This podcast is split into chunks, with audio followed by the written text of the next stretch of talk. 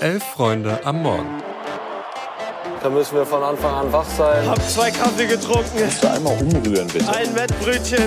Also wenn das ein Chiri ist, weiß nicht, Digga. Soll der Cornflakes zählen gehen, aber... Das ist kalter Kaffee. Sag ja Eier, wir brauchen Eier. Es ist Donnerstag, der 5. Oktober und ihr hört Elf Freunde am Morgen. Ich bin Felix und an meiner Seite ist heute Greta. Guten Morgen, Greta. Guten Morgen, Felix.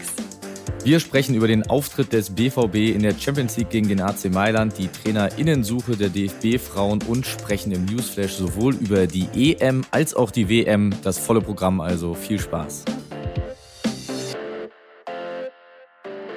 Der BVB spielt zu Hause in der Champions League gegen den AC Mailand in einem irgendwie wenig greifbaren Spiel 0 zu 0 und steht damit nach zwei Spielen mit nur einem Punkt in der so oft zitierten Todesgruppe da.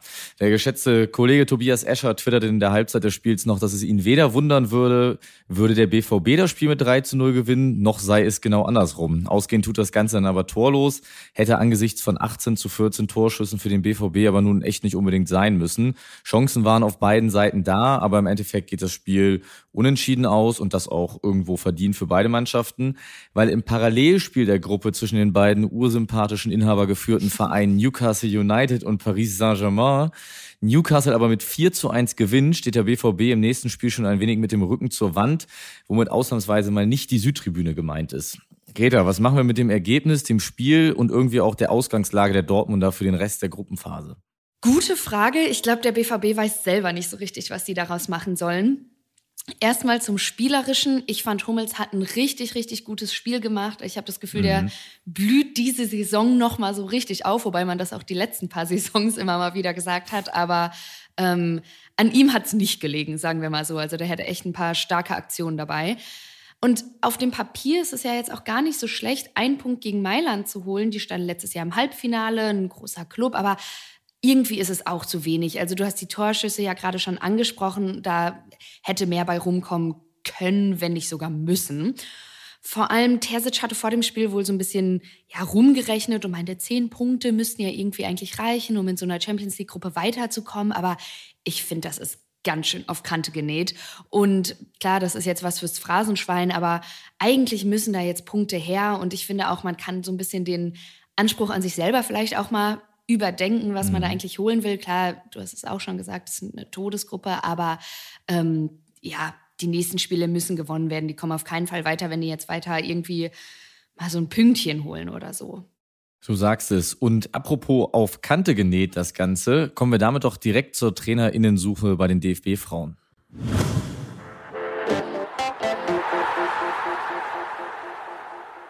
Genau, die DFB-Frauen sind nämlich auf Trainerinnensuche.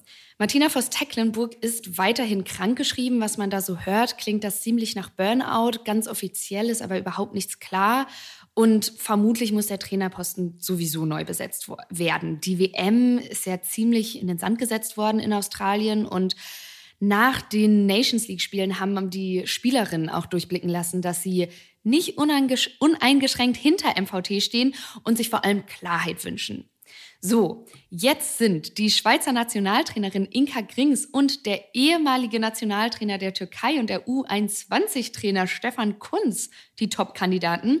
Und bevor wir darüber diskutieren, Felix, haben wir uns die Einschätzung von jemandem geholt, der ganz nah dran ist, und zwar Frank Hellmann.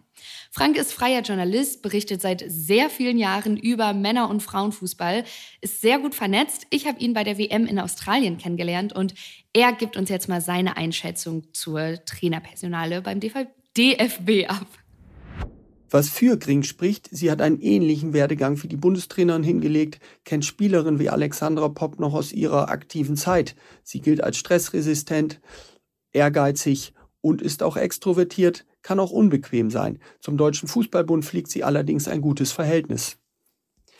Die Kardinalfrage bei ihr lautet allerdings, ist sie verfügbar, ist sie bereit, aus ihrem laufenden Vertrag in der Schweiz auszusteigen? Inka Grings baut ihre Mannschaft bereits für die EM 2025 um, treibt eine Verjüngung voran. Der andere Kandidat ist Stefan Kunz, ein Menschenfänger, wie es Horst Rubesch war. Einer, der mit den Spielerinnen umgehen kann, der eine empathische Art hat und der natürlich beim Deutschen Fußballbund in, im besten Ruf steht, weil er dreimal die deutsche U21 in ein EM-Finale führte. Zweimal gewannen die deutschen Nachwuchsfußballer den Titel unter Kunz. Ihm müsste natürlich Expertise zur Seite gestellt werden, denn Kunz hat noch nicht im Frauenfußball gearbeitet. Insofern könnte es darauf hinauslaufen, dass der DFB die nächsten Tage jetzt sehr konkret bei Kunz und bei Inka Grings abklopft, ob sie für das Amt der Trainerin oder des Trainers zur Verfügung stehen. Felix, siehst du das ähnlich wie Frank? Und wenn du dir einen oder eine der beiden wünschen könntest, wer wäre es? Oder würdest du doch für jemanden ganz anders plädieren? Also abgesehen davon, dass Kunst scheinbar eine extrem gute Lobby beim DFB zu haben scheint, er ist ja gerade irgendwie für jede einzelne Position, die vakant ist im Gespräch, finde ich, dass das schon beides sehr, sehr gut herausgearbeitet hat, was für die jeweils andere Person spricht oder eben gegen sie. Es fühlt sich ein wenig an wie eine Grundsatzentscheidung, die ja getroffen werden muss. Hole ich jetzt jemanden von außen dazu, der gar keine Verbindung in die Mannschaft hat, oder hole ich jemanden dazu, der bereits einige Spielerinnen kennt und vielleicht auch so ein bisschen die Abläufe? Bei solchen verkorksten Turnieren, wie die WM es ja war, tendiere ich oft dazu, Ersteres zu präferieren, unabhängig von den beiden jetzt besprochenen Personen wirklich, sondern möglichst alles auf den Prüfstand stellen, Entscheidungen hinterfragen und auch Hierarchien nochmal neu zusammenstellen. Das klingt aber jetzt, wo ich das so sage, so wenig nach DFB. Wir werden also vermutlich genau das Gegenteil sehen. Ja, du hast gerade schon über Hierarchien neu besetzen und umstrukturieren gesprochen. Der DFB muss ja auch den Posten Direktor Frauenfußball neu besetzen, weil da der Sportbereich äh, ja, neu strukturiert wurde und Bernd Neundorf und Andreas Rettich haben da wohl auch schon Gespräche angesetzt mit externen Fachleuten. Was das jetzt heißt, kann ich aber auch nicht so richtig sagen. Und ich glaube, insgesamt kann man zusammenfassen, das hatte Frank auch nochmal erwähnt, dass der DFB die WM in Australien nicht richtig aufgearbeitet hat und dass ihm das jetzt halt so richtig auf die Füße mhm. fällt.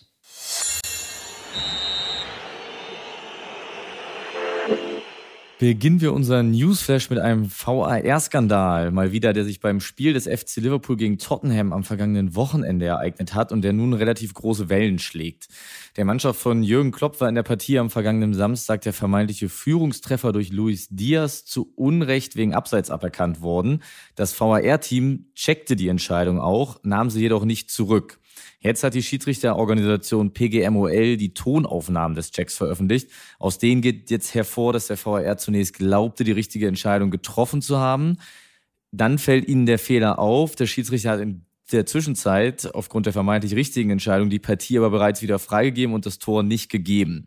Liverpool sprach inzwischen davon, dass damit die Integrität des gesamten Spiels eigentlich in Frage stehe und Jürgen Klopp fordert jetzt vehement ein Wiederholungsspiel.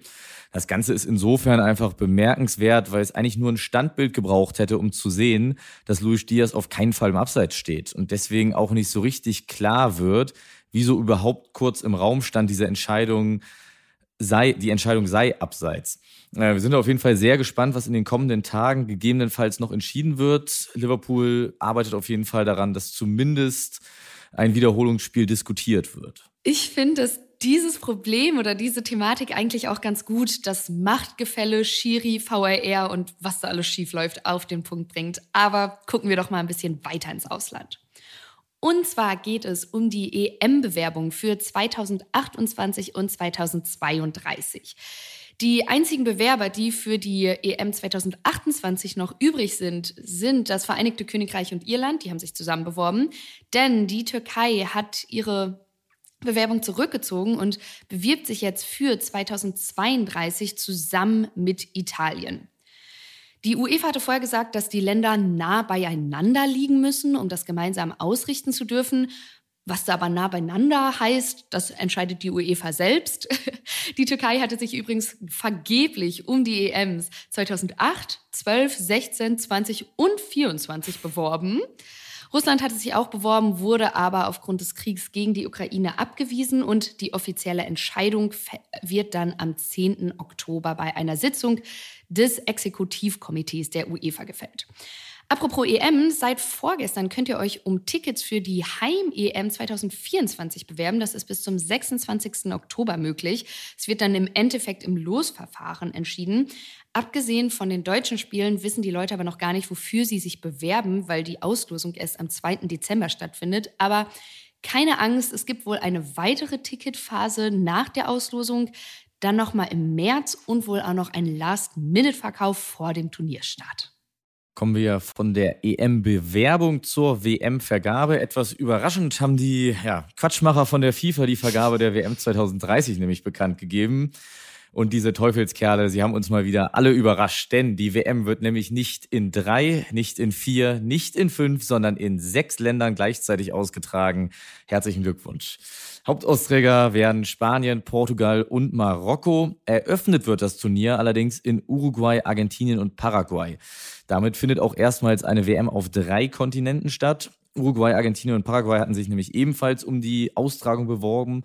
Der Grund, warum das Eröffnungsspiel der WM nun jetzt in, Ur in Uruguay stattfindet, wird mit der Erstaustragung der WM 1930 begründet, also genau dann vor 100 Jahren. Nach den drei Spielen in Südamerika geht es dann rüber nach Spanien, Portugal und Marokko. Und natürlich sind auch alle sechs Nationen damit selbstredend qualifiziert für das Turnier. Da es ja aber auch wieder eine WM mit 48 Nationen ist, ist das vielleicht auch gar nicht so dramatisch. Ja, so viel zu den kurzen Wegen und den Ländern, die nah beieinander liegen. Jetzt noch einen ganz kurzen Ausblick auf den internationalen Fußball heute Abend. Und zwar in der Europa League spielt Freiburg gegen West Ham, die ja letztes Jahr die Conference League gewonnen haben, und Molde gegen Leverkusen. Molde, das ist einer der Ausbildungsvereine von Erling Haaland.